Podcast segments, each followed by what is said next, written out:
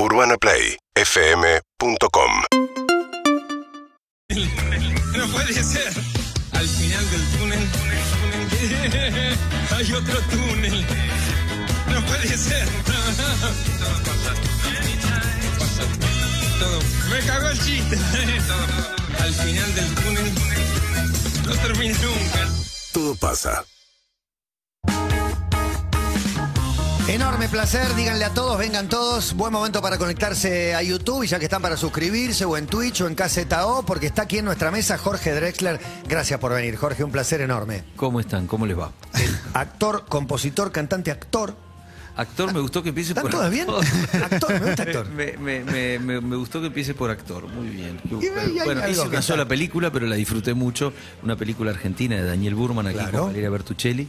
Disfruté mucho de hacer esa película, pero, pero es mi única incursión en ese arte tan importante que es el- la interpretación. Y el desdoblamiento de interpretar arriba un escenario tiene algo de actuación porque hay algo de naturaleza honesta y de, y de mostrarte cómo sos y algo de un personaje que uno construye. El- las dos cosas, es, es, es, es, este, construir un personaje y es intentar también, este, en realidad el personaje en gran parte sos vos también. En una película es diferente, lo de construís más, vas hacia un lugar más diferente del que sos vos, de hecho es una oportunidad buenísima para escaparte de vos mismo a ser de actor en una película. Y yo disfruté mucho de no ser yo, porque, porque uno si tiene dos dedos de frente se aburre de ser uno mismo en, la- en algún momento de la vida y, y a mí eso me ha pasado muchas veces. O sea, tener un proyecto con tu propio nombre te, te- te hace tarde o temprano eh, eh, cansarte un poco de vos mismo. La última vez que te cansaste vos mismo, en Do- pandemia por ahí, Cada vez que empiezo un disco em- intento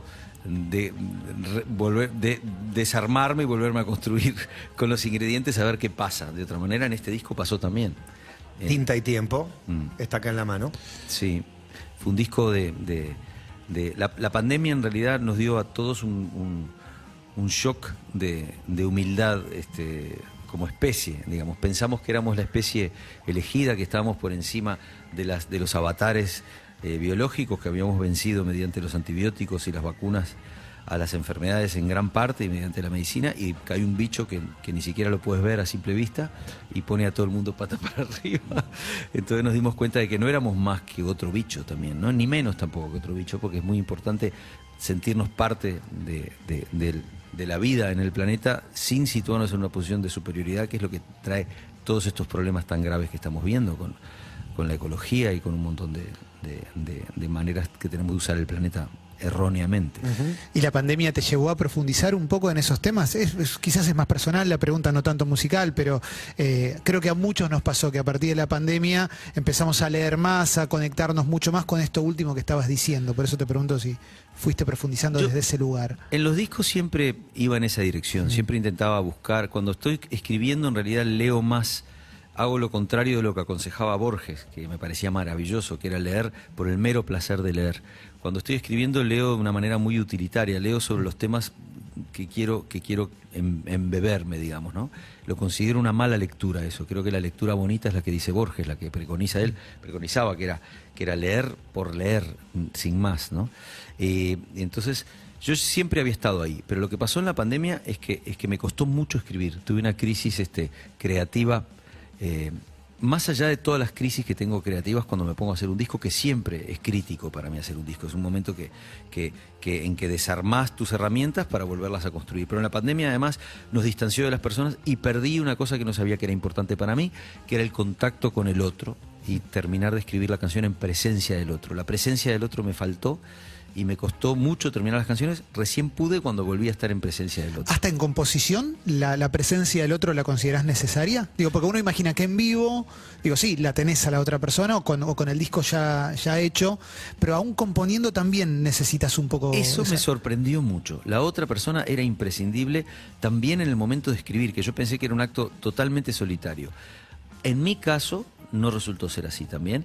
Es decir, el- el- cuando uno habla de soledad en una época extra pandémica, fuera, antes o como esperemos que venga cuando esto termine definitivamente, no, es, no tiene nada que ver con la soledad absoluta, este, eh, completa que tiene uno en pandemia en los periodos de aislamiento completo. ¿no? Es decir, el hecho de no tener alguien a quien mostrar... la- antes siempre acababas mostrando la canción los domingos cuando te juntabas a comer con unos amigos, cuando te juntabas a, a- en la sobremesa, sacabas una guitarra, ah, estoy haciendo esto. O en las pruebas de sonido, cuando hacías algún concierto, en la camioneta, camino de- de- del destino del concierto, el, con el infortunado amigo que tenía la, la- la mala idea de Siempre hay un a otro.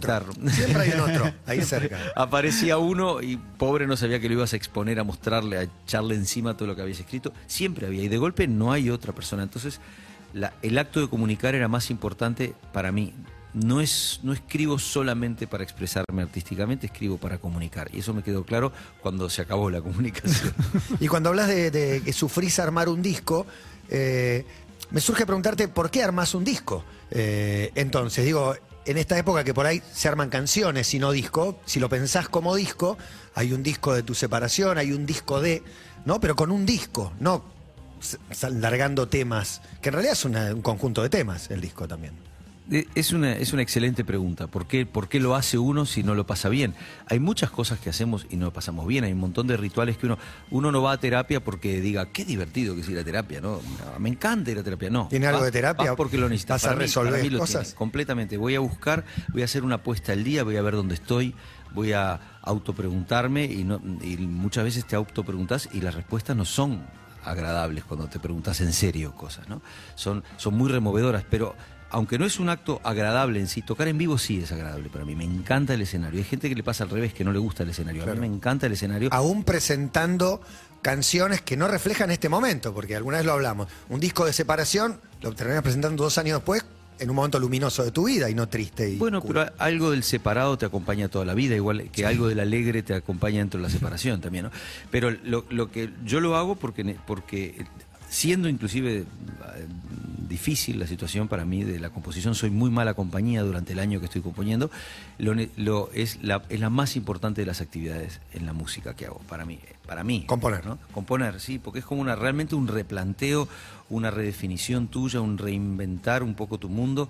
Y, y ahora estoy en un momento muy. Me preguntaste cómo estaba cuando entré. Y, estoy muy contento en este momento porque pensé que no tenía un disco muchos meses atrás. Y estoy ahora, el disco ha salido hace poco, estoy viéndolo en la distancia. Y más allá de que sea es igual de malo o de bueno que los otros discos que hice, está ahí, digamos, ¿no? Es como el, el- el- pero forma parte de esa cadena y lo conseguí hacer y estoy muy feliz, estoy muy orgulloso de simplemente haberlo terminado.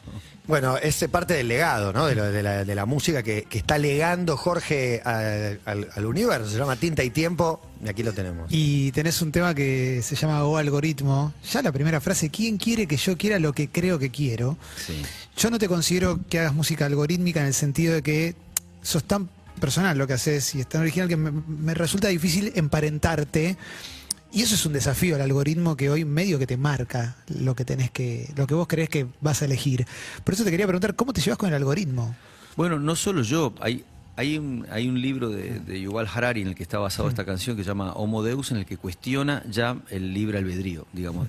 Pero no por el algoritmo, sino porque parece que los científicos encontraron que uno toma las decisiones milésimas de segundo antes de ser consciente de la decisión. Entonces, la toma por una sumatoria de muchas variables que, que te llevan a tomar esa decisión sin que y, y luego fundamentás esa decisión. Decís, no, yo tengo libre albedrío, yo lo elegí.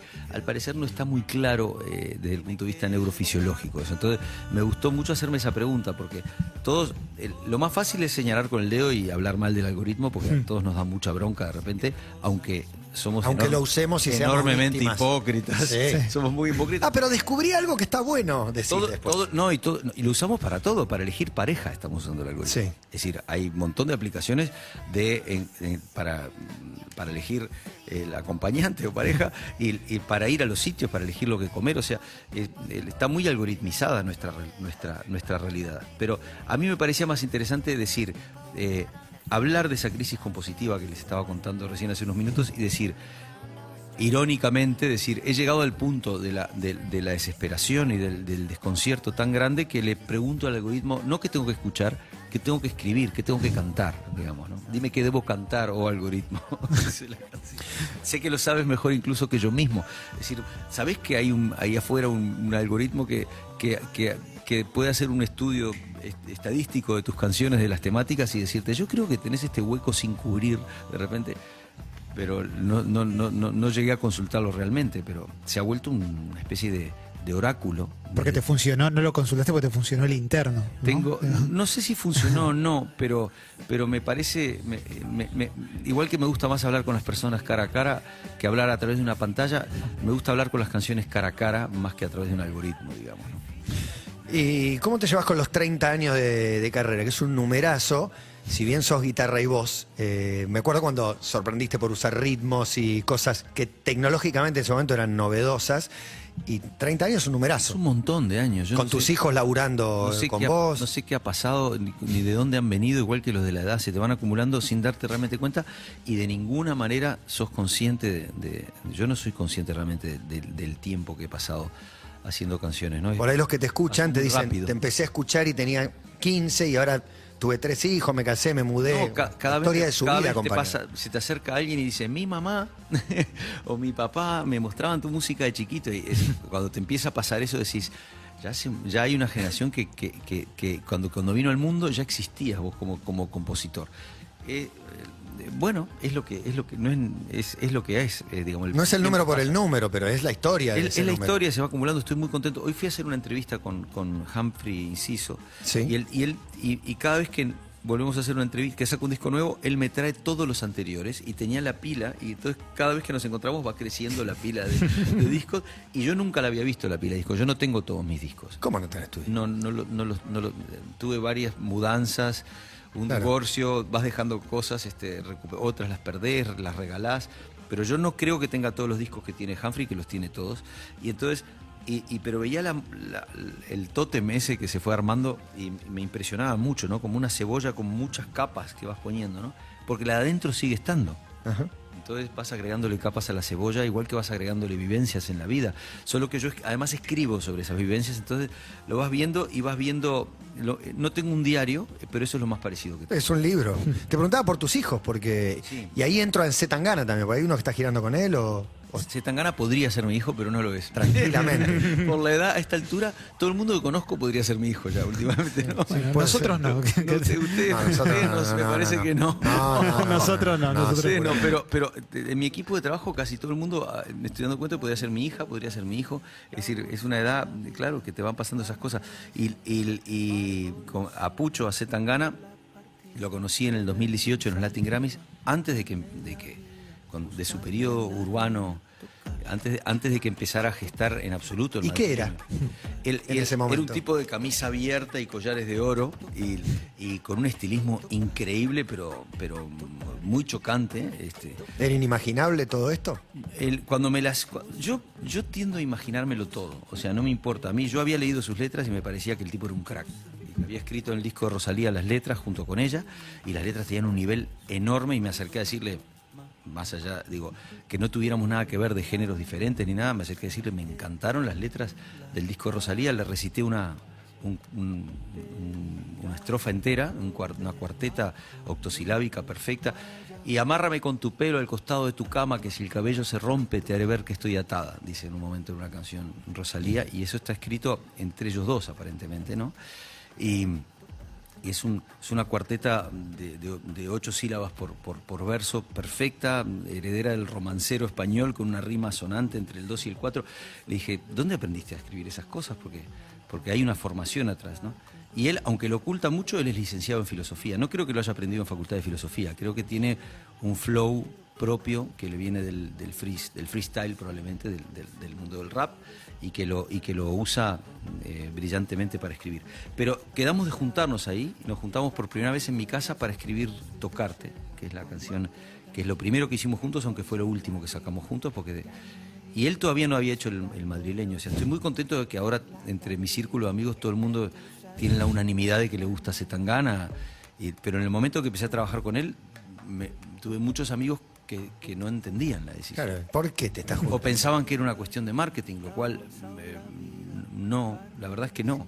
Era, yo creo que, el, que, que, si, que lo mejor que puedes hacer eh, eh, algorítmicamente, desde el punto de vista del marketing, ¿eh? es asociarte con la gente que, que también escucha a esto, cuando dice abajo en Spotify. Entonces, y te asocias con esos y, el- y, se, y como que se Y él no estaba en tu algoritmo. no estaba para nada en mi algoritmo, pero, me- pero escribía, escribe tan increíblemente bien, tiene una concepción artística tan, tan inspirada, tan brillante, tan original, tan audaz, que, que Que te bajaste de cantar algunas partes. me canté, claro. me- Te bajaste, digo, porque es, es muy audaz Claro. y algunas cosas por ahí no, no te quedan cómodas a vos para cantar. El- el- y la canción esta tiene varias cosas que no me quedan cómodas, pero yo creo que la incomodidad es un primer paso hacia algo nuevo siempre. Siempre me gusta sentirme incómodo. Eh, te- ¿Viste cuando vas a probarte esos zapatos que decís, no, no, voy a quedar con los otros que están... La voy a pasar mal. Estos son una locura. Y si tenés un rapto de lucidez y te lo llevas, después de un tiempo se vuelven los zapatos que más te gustan porque te han mostrado un camino nuevo, además de caminarlo contigo. Y, y tocarte cambia un poco el, el sentido de la canción, teniendo en cuenta que la compusiste antes de la pandemia y tocarse pasó a ser algo que no podíamos hacer. Eh, no, no la escribimos antes de la pandemia, la escribimos en plena pandemia, Ah, en plena Ju- pandemia. en junio del 2020. Pero la pandemia fue mucho más larga de lo que lo tenía en la cabeza. En plena, claro, en plena, pa- no- nos conocimos en el 2018, perdón, no completé la frase. Luego nos citamos para trabajar en el 2020. Estuvimos un Ah, año ahí como, pero estábamos viajando los dos. Junio de- del 2020 nos juntamos con, con tapabocas en, en mi estudio. Este, nos lo fuimos quitando todos menos uno de los que estaba que tenía un familiar este, De riesgo. de riesgo y tenía que tener el tapabocas. Y esa persona también, que no importa, era uno de nosotros cuatro, venía de ver a su novia después de tres meses y entró en estado de shock porque había estado delante de ella en una estación de tren donde se cruzaron, pero no pudieron tocarse. Este, después de tres meses de hablar por la pantalla. Entonces me dijo, no la pude tocar, eh, no nos pudimos tocar. Y digo, bueno, vamos a escribir de eso, que eso es, Entonces escribimos una canción absolutamente pandémica, una canción obsesiva que habla que plantea imágenes eh, esas estrofas las escribió Pucho de lamer, la- digo, quiero, quiero, quiero beber tu saliva, después yo escribo lamer la sal que traes de la playa, todas las cosas que, que no se podían, que estaban completamente prohibidas en ese momento con un no conviviente, digamos, ¿no? Entonces, este, es, y, repite obsesivamente ocho veces tocarte en el estribillo, tocarte, tocarte, tocarte. Era lo que teníamos lo que seguimos extrañando todavía porque no salimos del todo todavía, estamos con miedos todavía. Es Jorge Dressler quien está charlando con nosotros, hablando de aquel estancamiento previo a parir un nuevo, un nuevo disco. Creo que ya lo habrás comentado seguro, le, le digo, la llamada a tu prima, tu prima astrofísica. ¿Es la que está en Venezuela o estoy Sí, haciendo mal las cuentas? prima, sí. Que alguna vez escribiste algo sobre sí, eso. Sí, ella es, es- mi prima siempre. ¿Fuiste a buscar una respuesta o fuiste o abriste una puerta, digo, al algoritmo a ver qué me devuelve mi prima que siempre mi, tiene algo mi lúcido? prima tiene mi edad, entonces es la prima que me es un poco menor que yo, pero, pero, pero unos meses. Y siempre fue como, fuimos muy amigos de niños. Y, y siempre fue como que tuve la sensación de que nos criamos bastante juntos, porque en la época de la dictadura, cuando destituyeron a su familia, este, ellos vivieron con nosotros durante un tiempo, ellas, mis primas y mis tíos. Y siempre tuve una conexión como de tener un disco duro común. Lo- y nos separamos después, ellos se, se exiliaron a, a Venezuela. Y, pero es ese tipo de persona con la que te encontrás al principio una vez cada 10 años y seguís manteniendo una línea de, de, de contacto. O Cuando sea, se encuentran no pasó el tiempo. no pasó el tiempo, seguimos hablando de cosas que nos interesan. Y ya en el disco anterior teníamos una coautoría, una canción que se llamaba Despedir a los glaciares, y, la llamé y le dije, estoy empezando a escribir este disco. Me- eh, contame algo, algo que te inspire. Y de hecho el concierto empieza con los audios que me mandaba ella diciéndome, eh, ¿sabes, primo, lo que con su acento venezolano, una mujer científica, escuchar la voz de una mujer eh, contándote esas cosas a mí me pareció que quedaba súper bonito ponerlo saber de dónde venía todo, ¿no? Me dice lo que me- a mí me impresionan estas cosas poéticas que veo en la biología. Por ejemplo, que el amor lo inventamos, cuando dice lo inventamos está hablando de una bacteria de repente que es nuestro ante- antepasado, digamos, ¿no? No, no- lo inventamos hace 1600 millones de años cuando por primera vez dos células que hasta ese momento se habían dividido de manera independiente deciden mezclar sus dos genómanos, genomas, es decir, cooperar, inventan la cooperación, el sexo, el amor, y el resultado biológico, me dice ella, fue muy favorable. O sea, la naturaleza creció mucho desde el momento en que el amor se, se puso como estrategia reproductiva, en que aparece el sexo. Entonces, fue un buen plan, me dice. Digo, ah, el plan maestro. Y de ahí sale la primera canción del disco que se llama El plan maestro, que es en la que canta Rubén Blades, precisamente la décima, la décima que escribió mi prima, esa décima no la escribí yo.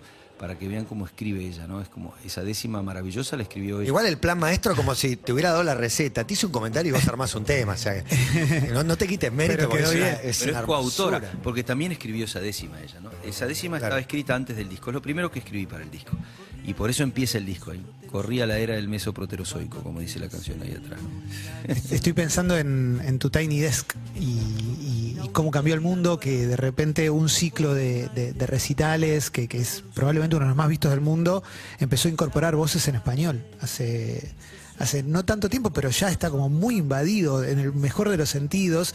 Creo que vos tenés una responsabilidad grande. Obviamente me viene a la cabeza cuando, cuando no pudiste cantar la canción en los Oscars y la cantaste igual. Y me parece que Hoy sería todo diferente y te quiero preguntar cómo, cómo ves este momento de, de- de la música y, cómo nos están recibiendo, porque da la sensación de, que bueno, que hay, no sé si una batalla ganada, pero, pero es algo similar a eso, de, culturalmente, digo, musicalmente. Eh, bueno, la música en español tiene un nivel de difusión que no, que no ha tenido en la historia de, de- de la música en español. Digamos, es, es- es una, es una locura. Vas a, eh, a, Bagdad y escuchas música, eh, escuchas reggaetón, en todos lados, y letras en español. Es decir, entonces, este, más allá de que haya gente que le guste el género o que no le guste el género, lo que, lo que el género urbano en español ha conseguido no tiene precedentes. Entonces, a mí me parece que, que es bueno de ser remarcado, aunque te soy muy sincero, no, eh, es decir, me siento tan perteneciente a la cultura del mundo que el hecho de que circunstancialmente suceda en mi idioma me parece un detalle no tan importante, digamos, ¿no? O sea, porque también me encanta el idioma de Elvis Costello y me encanta el idioma de Leonard Cohen y, y- y el de George Brassens, ¿viste? Entonces como que, bueno, el- el- está pero está pasando con el español, está pasando. Y yo siempre, a mí siempre me ven como esta cara de, de serio con estos lentes de, de- de- de gafapasta y, y- y- y fui médico, entonces tengo, tengo siempre eh, pinta como del, del serio de la, de la- de la reunión y la gente rápidamente se tira a hablar mal del reggaetón porque piensa que yo voy a estar de acuerdo con eso. ¿Y qué, con qué le salís? Y a mí me encanta el reggaetón. La célula rítmica, esa es una célula mm, eh, milenaria. El- el- el- dicen que en el siglo XI ya estaba descrita esa, ese, ese adelanto de ta, ca, ca, ta. Ese golpe de cadera de la segunda nota que está del anticipada antes que empiece, antes que termine ese compás, ese, ese golpe disloca el cuerpo de una manera que, que- le agrega un grado de sensualidad a todo lo que sucede, que era llamado el ritmo del diablo en Persia en el siglo XI, cuando lo tocaban en los burdeles de la periferia de la ciudad, que dicen que era, que era ese patrón rítmico, porque había un golpe que estaba dado fuera, estaba, porque no es pa, pa, pa, sino que es pa, ca. Y cuando pasa eso, ya todo el cuerpo se mueve, ¿no? Y, y genera... el- y en todas las épocas ha habido, ha habido siempre ritmos que nos han parecido este, procaces o, o demasiado sensuales. Digo, no, no Ahora no globa- con la globalización que tiene un éxito que desborda y se meten en todos lados, como si carcomiera todos los otros géneros. Porque el sexo está omnipresente en esta sociedad y es un ritmo eminentemente sexual. Entonces, y tiene, y tiene, y tiene esa carga. Y bueno, el- yo qué sé, que lo critique también puede pasar a criticar el sexo como disciplina en general y me- no me parece recomendable. Y, y hablando de esto, ¿qué, qué estás escuchando? ¿Qué hay en tu algoritmo interno, el tuyo? No, Ojo, no una cosa nada más, no quiere decir Sí. que no quiere decir que me gusten todas las canciones de reggaetón ni que me guste cómo están escritas, pero si no me gusta una canción no es un problema del patrón rítmico ancestral, sino de nosotros, de los Claro, claro, del artista o de la escribamos canción. mejores canciones, De- entonces en vez de quejarnos de las canciones que escriben los otros, yo a mí no me gusta quejarme de las canciones de los demás. Hay otros enemigos en el mundo que los fabricantes de minas antipersona son más malos que, los, que las personas que escriben canciones que a mí no me gustan, digamos. Claro, claro, claro. ¿Y qué, qué cosas eh, te gustan que a alguien le sorprendería que te guste? Digo, ¿qué estás escuchando, que descubriste? Yo tengo un, tengo un eh, desde mi padre ya hay una tradición en mi casa que es escuchar mucho lo que escuchan, lo que escucha todo el, el ámbito familiar, lo- los, niños también incluidos. ¿no? Entonces tengo, tengo hijos chicos y escucho todo lo que traen a casa, desde, desde Miley Cyrus hasta, hasta, Leonard Cohen que tenemos en, en la discoteca. Es decir, todo me merece atención, por lo menos. ¿no? Hay cosas que me gustan más. ¿Qué te gusta más? Eh, a ver, ¿qué te puedo decir que, que- que sea, que, sea in- que sea inesperado? Bueno, hay muchas cosas. A mí me gusta Bad Bunny, por ejemplo, que a mí que me, que me parece que dentro de, esa, de ese ámbito de composición es, el, es, es uno de los que juega más con el lenguaje, el que juega más con los, con, con los conceptos y que tiene canciones realmente sorprendentes como ella perrea sola. Por ejemplo, yo hice una versión de esa canción a, a- a milonga, guitarra y voz que no ha visto la luz todavía, ni sé si la verá. Hay una versión del tema de Bad Bunny de Drexler. eh, Muy bueno. Ojo. La tengo ahí guardada y, y- y- y- me gusta mucho porque plantea, porque define un personaje femenino que, digo, el, el reggaetón muchas veces define personajes femeninos por el lado más equivocado y más dañino, digamos. Pero esa canción en concreto, dicen, ella quiere bailar sola, déjala, no te cuando te necesite te avisará. Y si no, pero ella, pero ella, mientras tanto, ella perrea sola, ¿no? Y, este, y a mí me parece, y el personaje, cómo está escrito, es muy cinematográfico, creo que define, que describe un personaje de una generación, y me parece muy, muy antropológicamente interesante esa canción de Bad Bunny. Otras menos, pero esa, pero esa me gusta mucho. Está muy bien, está Y le- respondido. Y lográs identificar a la hora de componer, cuando terminás una canción, lográs identificar como el, el mapa genético de esa canción. Digo, esto, esta influencia puede venir de tal lugar o, o cuando ya, to- ya la hiciste ya está tan terminada y tan cocinada que, que se pierde. En este disco me pasó mucho. No sé si la pandemia tuvo algo que ver con eso porque no me doy mucho cuenta, pero hay varias canciones que, que después digo, esto remite a esta otra, o inclusive antes, que es más peligroso porque tenés que tener cuidado de no copiar de esa canción, pero te voy a, voy a admitir algunos de ellos en público, por ejemplo.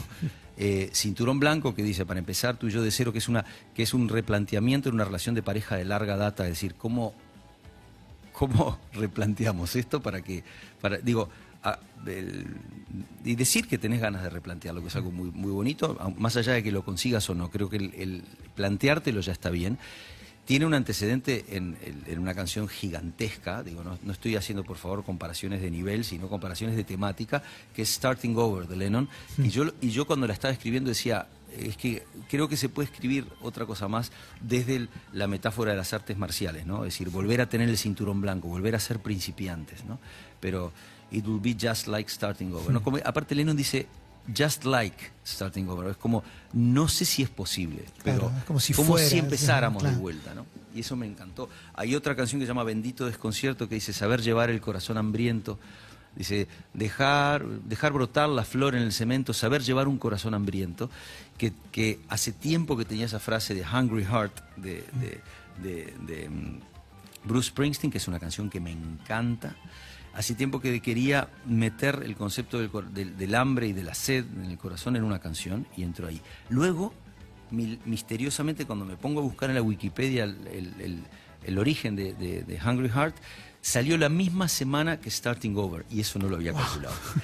El, el último reportaje que hizo John Lennon, la- el último artista que menciona la mañana después de en la mañana que luego murió Lennon, el último que menciona es ese single de, de Bruce Springsteen diciendo me gustó mucho el disco que sacó al mismo tiempo que sacamos Starting Over Bruce Springsteen, que se llama este, Hungry Heart. Bueno. Todo conectado. Eh, Jorge Sin Drexler haberlo toca. planeado, eso, ¿eh? sin haberlo planeado para nada. O sea. Toca este fin de 6, 7, 8 en el Gran Rex y el fin de que viene, 13, 14, 15 también, después una gira. Hace tres años que no venía a sacar a Argentina y viniste, tocó Gorilas y Metallica el fin de semana como, como una muestra de la diversidad musical que de golpe volvió y en este quilombo eh, aterrizaste Ahí- de vuelta en Buenos Aires. Tuve mucha suerte porque estoy. ¿Viste ayer- algo? Eh, no, no los vi a, a ellos porque estaba, estaba, estaba en España todavía. Bueno, estaba en Uruguay cuando tocaron aquí, pero también llegué tarde para, verlo, para, para ver gorilas en Uruguay. Me Tocó en. Uruguay, encima enamorado del Palacio Salvo, Sí, sí. Tower of Montevideo. Al- es un es personaje maravilloso. Maravilla. Parece una persona. Bueno, a Campo Dónico, yo le digo que es el Damon Albar uruguayo. Ah, se habrá puesto muy Eh, contento. sí, sí, sí, sí, orgulloso. puede ser, puede Pero ser. tiene puede algo. Ser, puede ser, sí, sí, puede ser que tenga, tenga algo, sí, sí. Este, a mí me, me- llego en un momento muy especial, creo que la gente tiene muchas ganas de escuchar música y quiero aprovechar que tengo un micrófono delante conectado al éter para agradecerle a la gente en estos momentos en que salimos de una situación de muchísima precariedad sanitaria y económica, que la gente haya ido y comprado entradas en el número en que compró para sin precedentes en mi Seis carrera. shows en el Gran Rex. Seis shows en el Gran Rex. Impresionante. eh, creo que ya, si no está votado el último, el sexto está ahí. Es decir, me parece un acto de amor superior, de esos que uno retiene para toda la vida y que, y que agradece. No es la primera vez que Buenos Aires tiene un acto de amor este, de, esa, de, de- de esa magnitud, pero sí que la magnitud cuenta en este caso y es, es un, me parece una, una exageración maravillosa, una locura a agradecer, la verdad. Cosecha, cosecha. Sí, sí, total, merece. total. Ojalá, ojalá. Merece, merece, merece. Intentaré estar a la Lo que puedo ofrecer a cambio es un concierto que, es, que, es- que está todavía cuajándose. Hicimos solo uno de estos en España, así que van a ver el proceso de, de- de consolidación de un concierto con, con- con lo que eso tiene de especial para nosotros, ¿no? que vamos a estar muy alertas en- de lo que pasa. Es lo más lindo, me imagino, ¿no? De hace un- cuando arrancaste es un momento muy tocar. peligroso, pero un momento muy lindo, porque también pueden pasar cosas, pero, pero, pero los errores, este, fíjate, los errores fueron los que impulsaron la diversidad biológica cuando se juntaron dos células. La mutación es lo que produce una diferencia, ¿no? O sea que hay que aprender de los errores y dejarlos que hagan su efecto, ¿no? Son parte del plan. Viene como parte de la presentación del disco nuevo, así que elegís una y te liberamos. Lo dejamos ir a Jorge. De, eh, pues ya que estuvimos hablando de, tinta eso, y tiempo. de- eh, pon- pongamos este ¿Plan el maestro? plan maestro, el que empieza, la que canta Rubén Blades, que así empieza el disco. Imagínense, 1.600 millones de años atrás, en, todavía en, en el líquido, dos células por primera vez en la historia deciden unirse para generar un tercer individuo, mezclado de los dos. Un placer, Jorge, tenerte acá una vez más. Gracias. Muchas gracias a ustedes. El plan maestro, Jorge Drexler.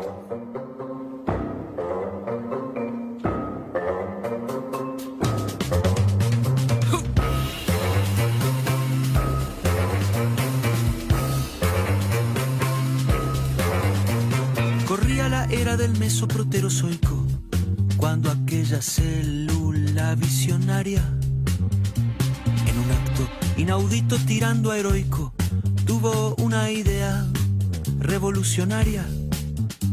Cansada ya de dividirse sola, vio con buenos ojos a otra célula vecina. Decidió mezclarse, aprendió a reírse y nació aquella Seguimos en Instagram y Twitter. Arroba Urbana.